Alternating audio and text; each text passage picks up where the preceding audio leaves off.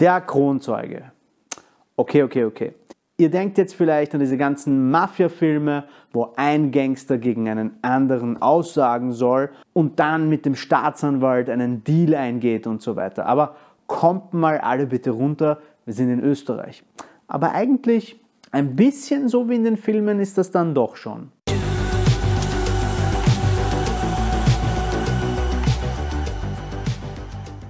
Also hallo und herzlich willkommen bei Use Profi. Hollywood hin oder her. Kronzeugenregelungen finden sich in vielen Rechtsordnungen.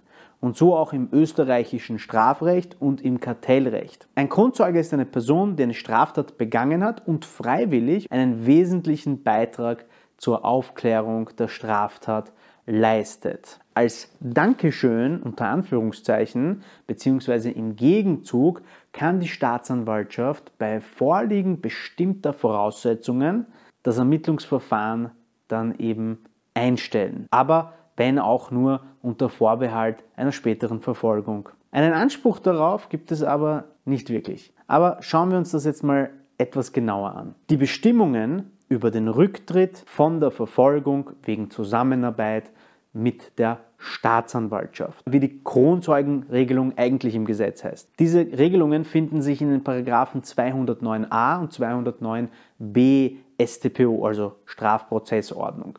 Eingeführt wurden die Paragraphen, um effizient zur Aufklärung und Verfolgung konspirativ begangener Delikte zu erleichtern. Das sind die Delikte, die schwer aufklärbar sind. Konspirativ heißt hier also mehr oder weniger im Zusammenhang mit einer Verschwörung bzw. im Sinne von verborgenen, geheimen Absprachen und ähnlich begangenen Straftaten. Real betrachtet ist die Kronzeugenregelung bisher nur in sehr wenigen Fällen zur Anwendung gekommen. Der Kronzeuge ist also eine Person, die selbst straffällig geworden ist, aber jetzt eben mit den Strafverfolgungsbehörden zusammenarbeitet und ihr Wissen offenbart, also ihr Insiderwissen, um so bei der Aufklärung von Straftaten mitzuwirken. Der Unterschied zum Whistleblower, der einem vielleicht in diesem Zusammenhang einfallen könnte, im eigentlichen Sinn liegt darin, dass dieser nicht selbst an der Tat beteiligt war, im Gegensatz zum Kronzeugen.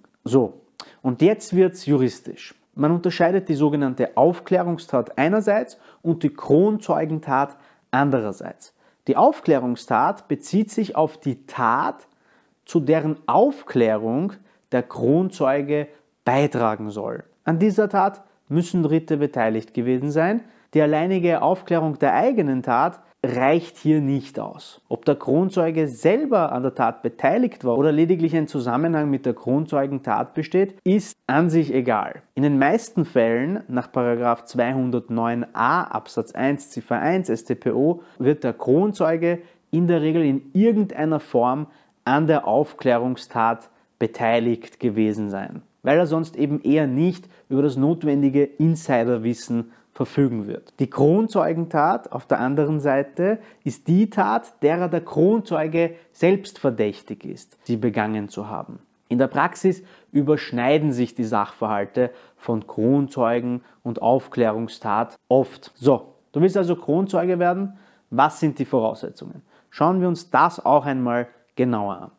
Also nochmal zum Verständnis. Die Kronzeugenregelung ist nicht auf den Gedanken eines Deals zurückzuführen, sondern beruht auf erweiterten Strafzumessungserwägungen, die ein reumütiges Geständnis und die freiwillige Offenbarung von neuen Tatsachen oder Beweismitteln als äußeres Zeichen einer Abkehr vom eigenen kriminellen Verhalten bzw. des Umfelds signalisieren. Und es ist nicht die Staatsanwaltschaft, die hier etwas anbietet, sondern es liegt am Kronzeugen selbst. Und das ist auch einer der Unterschiede zu diesen Hollywood-Filmen, wo die Staatsanwaltschaft dann auf die Gangster zukommt. Es liegt ja also tatsächlich am Kronzeugen selbst, freiwillig sein Wissen bekannt zu geben, anzubieten, hier zur Aufklärung beizutragen.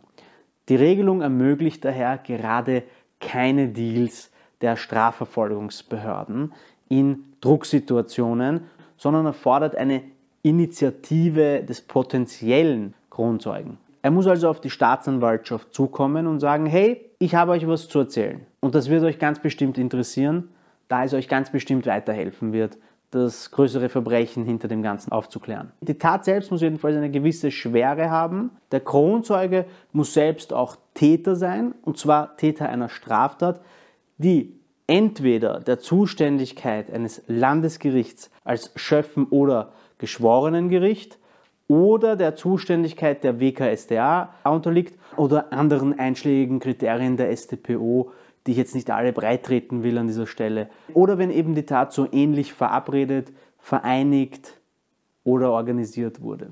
Die Aufklärungstat muss eine der in Paragraph 209a Absatz 1 Ziffer 1 bis 3 StPO genannten Taten sein. Der Kronzeuge muss wissen über neue Tatsachen oder Beweismittel offenbaren, deren Kenntnis wesentlich dazu beiträgt, die umfassende Aufklärung einer in den Ziffern 1 bis 3 genannten Straftaten über seinen eigenen Tatbeitrag hinaus zu fördern oder eine Person auszuforschen, die an einer solchen Verabredung führend teilgenommen hat oder in einer solchen Vereinigung oder Organisation führend tätig war. Ziffer 3.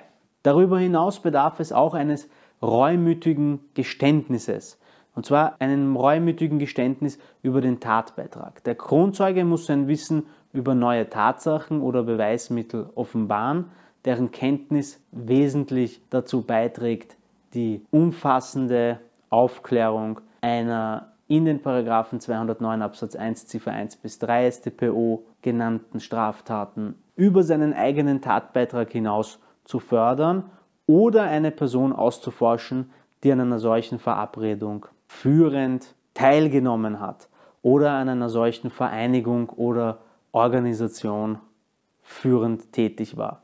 Ziffer 3. Wichtig ist auch, der Kronzeuge hat neue und entscheidende rechtswesentliche Tatsachen zu liefern. Weiters muss der Kronzeuge freiwillig an die Staatsanwaltschaft herantreten.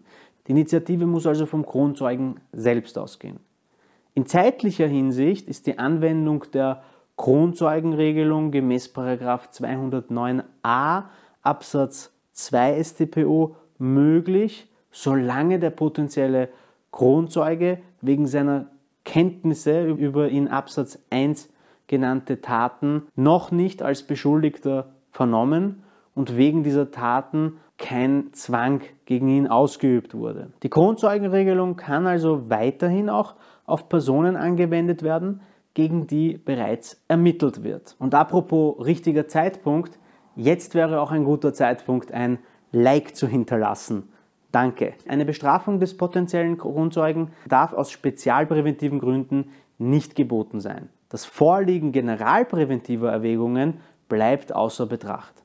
Gemäß 209a Absatz 3 erster Satz StPO ist abzuwägen, ob eine Bestrafung unter Berücksichtigung des Gewichts des Beitrags der Informationen zur Aufklärung oder Ausforschung im Verhältnis zur Art und Ausmaß des Tatbeitrages des Kronzeugen geboten ist, um ihn, um ihn von der Begehung strafbarer Handlungen abzuhalten. Am Ende soll es nach dem aktuellen Modell zu einer diversionellen Lösung kommen. Falls ihr ein eigenes Video zur Diversion haben wollt, dann gebt gerne in den Kommentaren Bescheid und wir machen eines für euch. Hier läuft es dann, dann im Endeffekt auch darauf hinaus, dass man eine Geldbuße leistet oder gemeinnützige Leistungen oder eben eine Probezeit leistet mit bestimmten Pflichten. Das nennt man dann im Endeffekt die kleine Kronzeugenregelung. Die große Kronzeugenregelung wäre im Gegensatz dazu, dass man komplett straffrei davon kommt. Die Kronzeugenregelung gibt es übrigens auch im Wettbewerbsrecht. Der einschlägige Paragraph dazu ist Paragraph 209b StPO. Falls ihr euch dazu noch näher informieren wollt, könnt ihr dort weitere Infos finden. Und auch hier gilt, falls ihr ein eigenes Video zum Paragraphen 209b möchtet, dann schreibt das gerne in die Kommentare oder mailt uns. Wir freuen uns jedenfalls, wenn wir Videos für euch machen, die euch helfen. Ich hoffe jedenfalls, dass ich mit diesem Beitrag ein wenig weiterhelfen konnte und ihr einen Mehrwert daraus gezogen habt. Ich würde mich auch freuen, wenn ihr uns abonniert, und zwar auf YouTube, Facebook, Instagram. LinkedIn, TikTok und auf eurer Lieblings-Podcast-Plattform. Mein Name ist Boris, das ist Just Profi und wir sehen uns beim nächsten Mal.